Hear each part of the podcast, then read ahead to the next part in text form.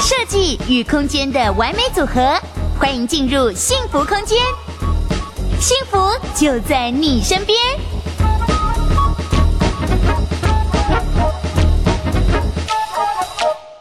那针对于价钱这一关，通常就是大家先卡的最大关嘛。那既然过了这一关，跨过一个门槛之后，我们要面临的实际问题，就是说真的要来注意陷阱了，对不对？不怕说难买房，真的怕买错房。那 Tim 你这边要提醒我们要注意哪些地雷，不要犯哪些错？因为其实现在很多年轻人他们会选择预售屋，第一个预售屋的好处当然就是它的付款上面。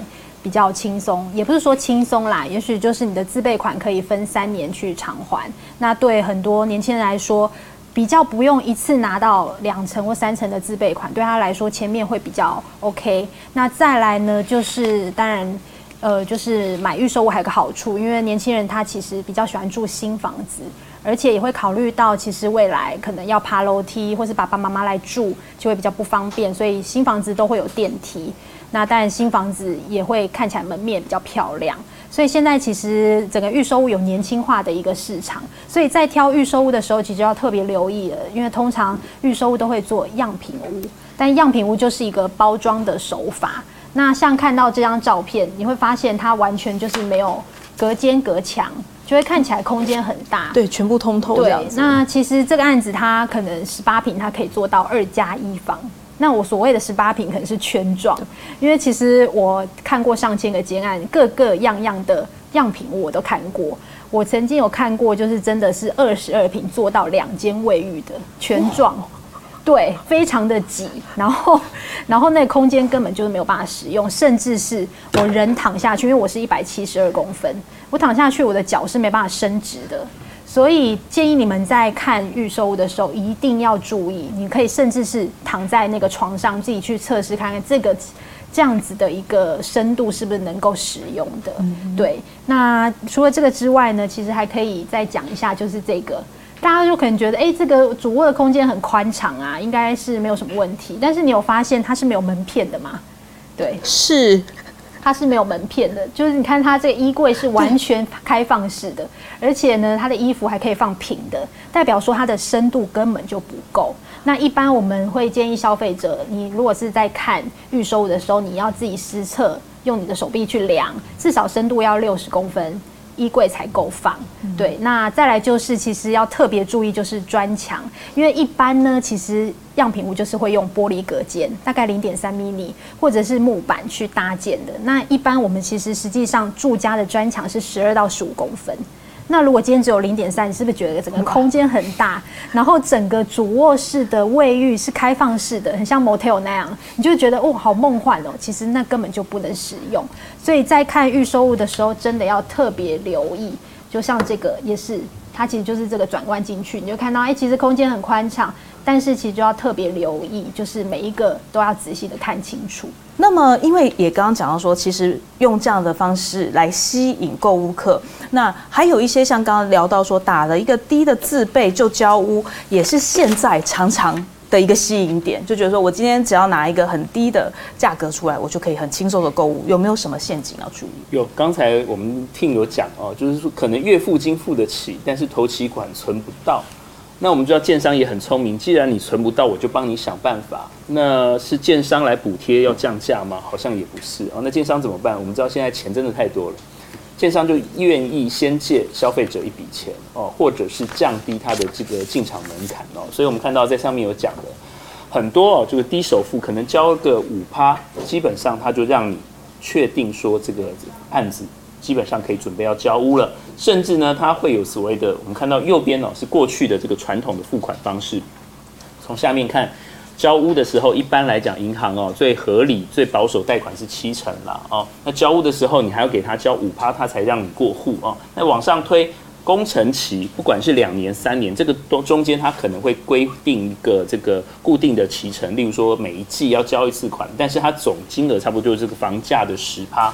那最重要的就是我们讲的，过去哦，在买预售屋定签开，差不多交十五趴就可以进场。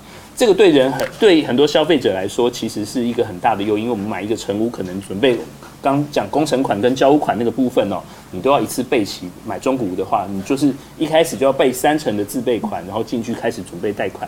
那但是改成目前我们看到左边的这个状况之后啊，基本上让很多消费者可能准备个五趴十趴，他就可以安坐准备要这个最后完工的时候要来交屋。那我们刚刚讲中间的这个可能一层到两层的这个价差怎么办呢？我们看到下面就讲啊，所谓的八加一公司贷哦，这不是八加九，是八加一。什么叫八加 八加一呢？八成就是银行贷款，我们现在一般普遍都是贷八成了哦。联征中心统计也差不多是八成。好，那我们刚刚讲贷款这个还是跟总价联动，那总价一直走，那这个自备款不足怎么办？那就建商借你一成。那建商这一层呢，它基本上是挂信贷啊。那信贷我们知道，一般的话无担保的话，最长就是七年，就基本上你要在五年到七年之间就要还一个比房贷还要高的利率的这个款。所以基本上对于这个目前左边的这个目前的这些比较诱人的这个交屋方式来说。一般消费者其实，在贷款的部分的成数已经拉到九成哦，不是所谓我们传统认为的七成八成，而且部分是挂信贷，而且很快就要还款完成。所以对于消费者来讲，要特别注意哦。如果说你这个我们的薪资或者是这个所得有随着房价成长，随着时间成长，随着你交屋的时程在增加，你的升值有望的话，产业没有变变动的话。基本上我们是祝福你是这样吧，哦，但是如果碰到任何波折，或者是你想卖屋的话，会碰到一个状况，甚至是市场变化的时候，我们碰到最多的就是，比如说预售屋的时候卖六十几万，等到市场变化的时候，这个银行去估的时候，他认为这个房价只剩下五十万，中间第一个他要叫你补价差，你要转贷的时候。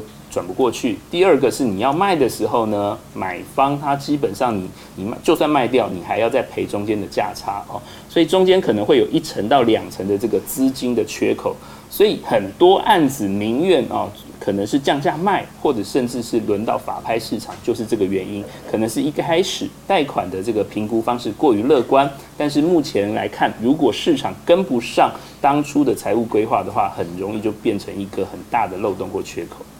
好，所以说除了藏在美丽样品屋下的陷阱，还有针对低自备，你要考虑到未来可能面临的问题之外，那我们到底要怎么样来选择呢？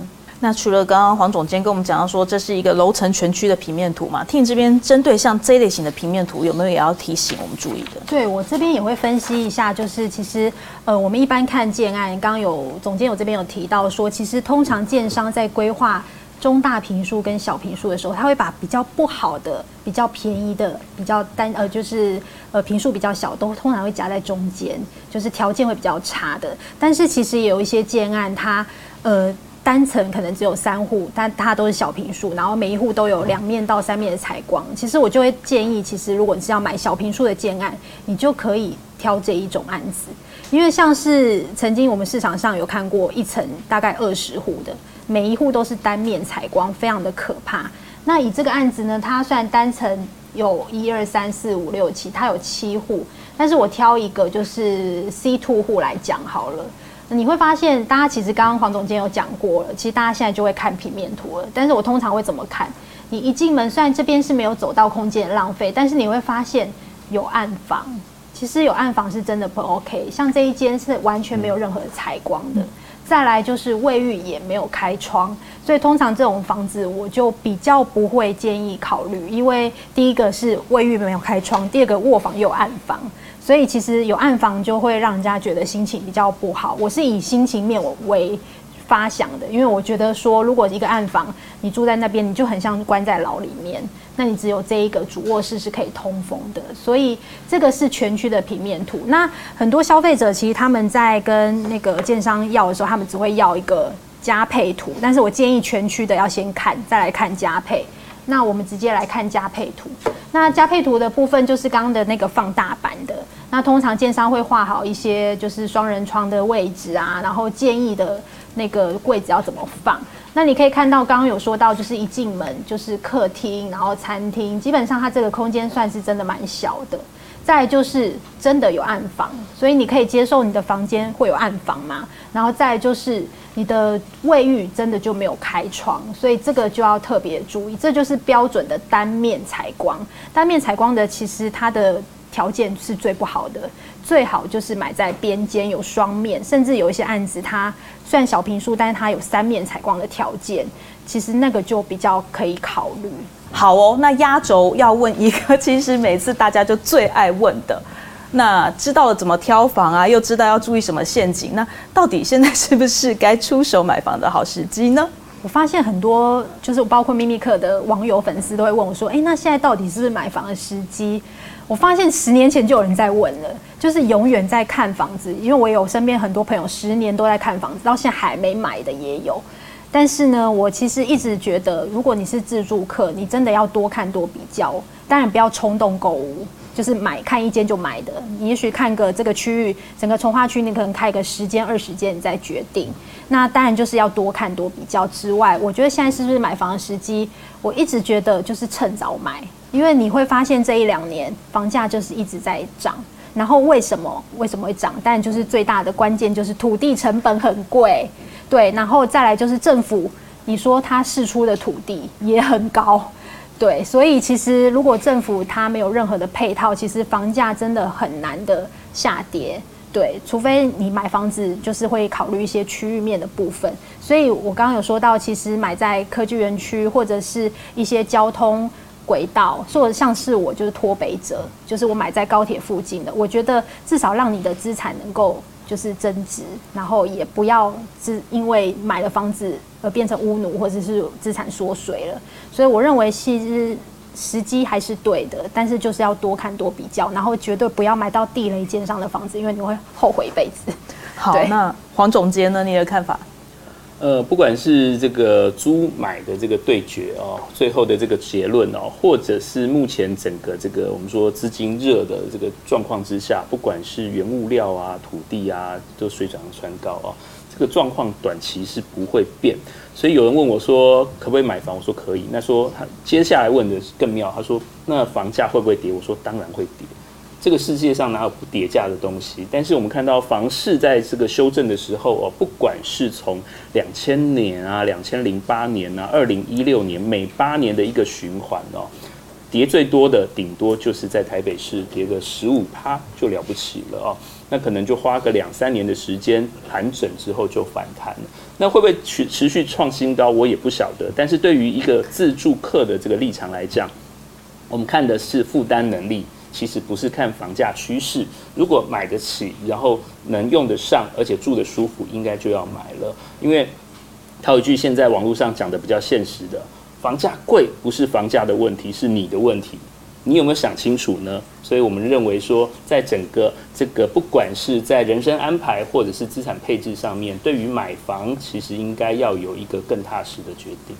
是，就像刚刚听有讲到说，看了十年都还在看，有哎，身边真的很多很多这样子。虽然是审慎的决定，但确实啦，如果是自住的话，看一看有需要出手的，还是必须适当的出手。好，那当然有更多，不管是在于看房、看平面图，或者是在房市上面有的问题，都欢迎多多的留言，让我们的专家也有机会可以来回答。那么我们幸福空间节目下回见，拜拜。